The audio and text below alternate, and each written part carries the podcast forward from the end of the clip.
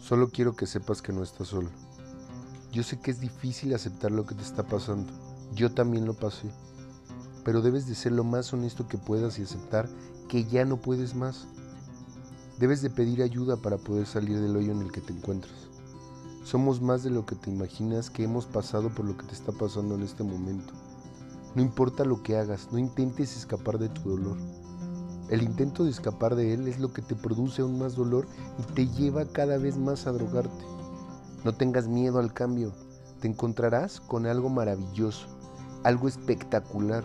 Los adictos somos diferentes a los demás.